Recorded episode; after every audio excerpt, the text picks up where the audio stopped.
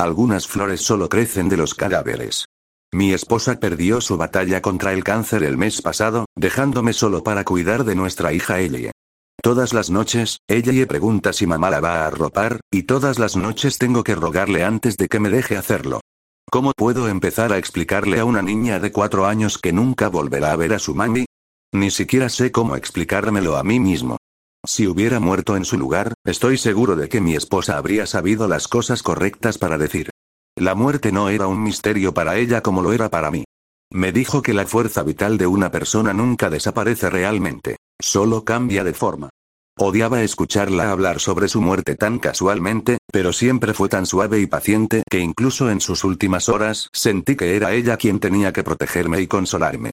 Lo entenderás cuando me haya ido, me dijo, apoyándose en mi pecho donde ambos nos apretujamos en la estrecha camilla del hospital. Algunas flores solo crecen de los cadáveres, y cuando las veas, sabrás que todavía estoy contigo. Murió esa noche, y no importa cuántas veces repetí sus palabras, ya no podía sentirla.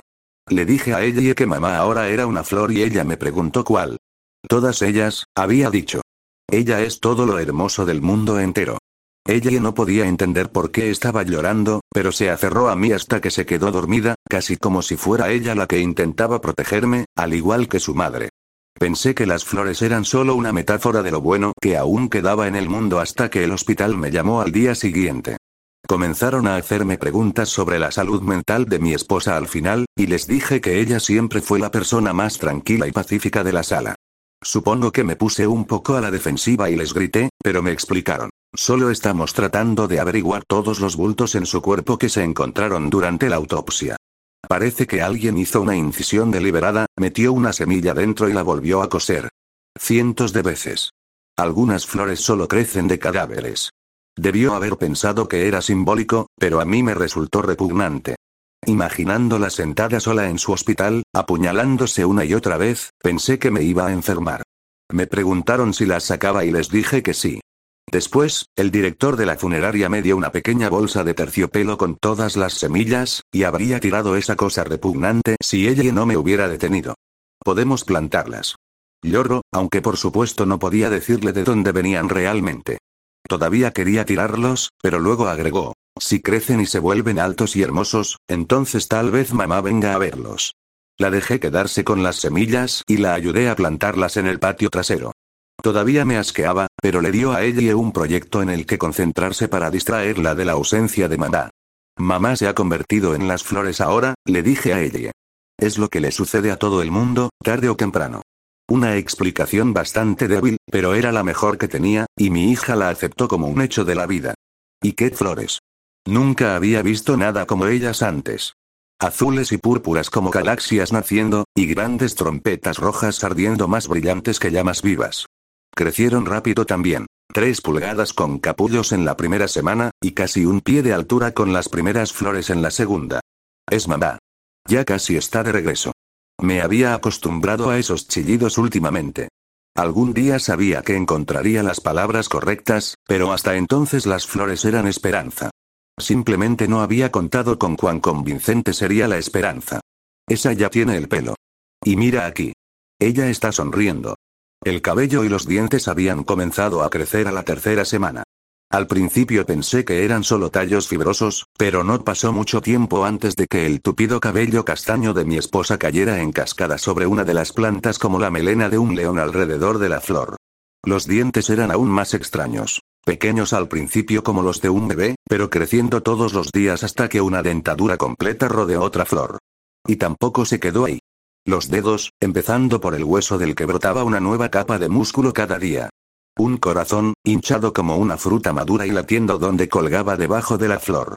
Cada planta se dedicó a una parte específica del cuerpo, creciendo del tamaño de un niño a un adulto en cuestión de días. Estaba absolutamente horrorizado, pero Ellie estaba extasiada. Lo primero que hacía todas las mañanas era correr al jardín para ver cuánto más grandes eran, y todas las noches se sentaba en la tierra y hablaba con las plantas como si fueran su mamá. Quería cortarlos a todos, pero incluso mencionar la idea hizo que ella gritara como si estuviera planeando un asesinato. No sabía qué hacer ni a quién decírselo y, sinceramente, una parte de mí también quería creer. Algo milagroso estaba pasando, y no pensé que era mi lugar de tenerlo. Sin embargo, la esperanza puede ser incluso más cegadora que la desesperación, y no vi mi error hasta anoche. Me acababa de levantar para usar el baño cuando pasé por la habitación de ella y encontré la puerta abierta. Ella no estaba adentro, pero había algo más. Una enredadera larga que se extendía desde el jardín, envuelta alrededor de su cama vacía. El jardín. Me desperté por completo en un segundo, tropezando y trepando sobre mí mismo mientras corría por la casa.